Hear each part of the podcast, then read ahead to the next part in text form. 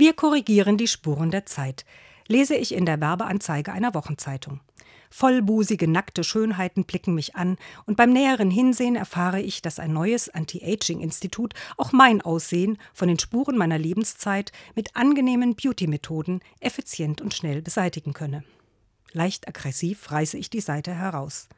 Wer maßt sich da an, meine Falten als Spuren der Zeit zu bezeichnen, die man dringend entfernen muss? Wer maßt sich da an, mir vorzuschreiben, wie ich als Mutter nach drei Schwangerschaften und als Frau im fortgeschrittenen Lebensalter auszusehen habe?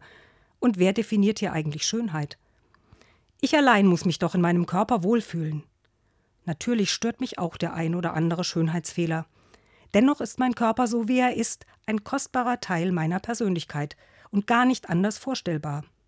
Die Spuren, die das Leben und manche Krankheit hinterlassen haben, gehören zu mir. Um keinen Preis der Welt wollte ich mich von diesen Spuren befreien lassen.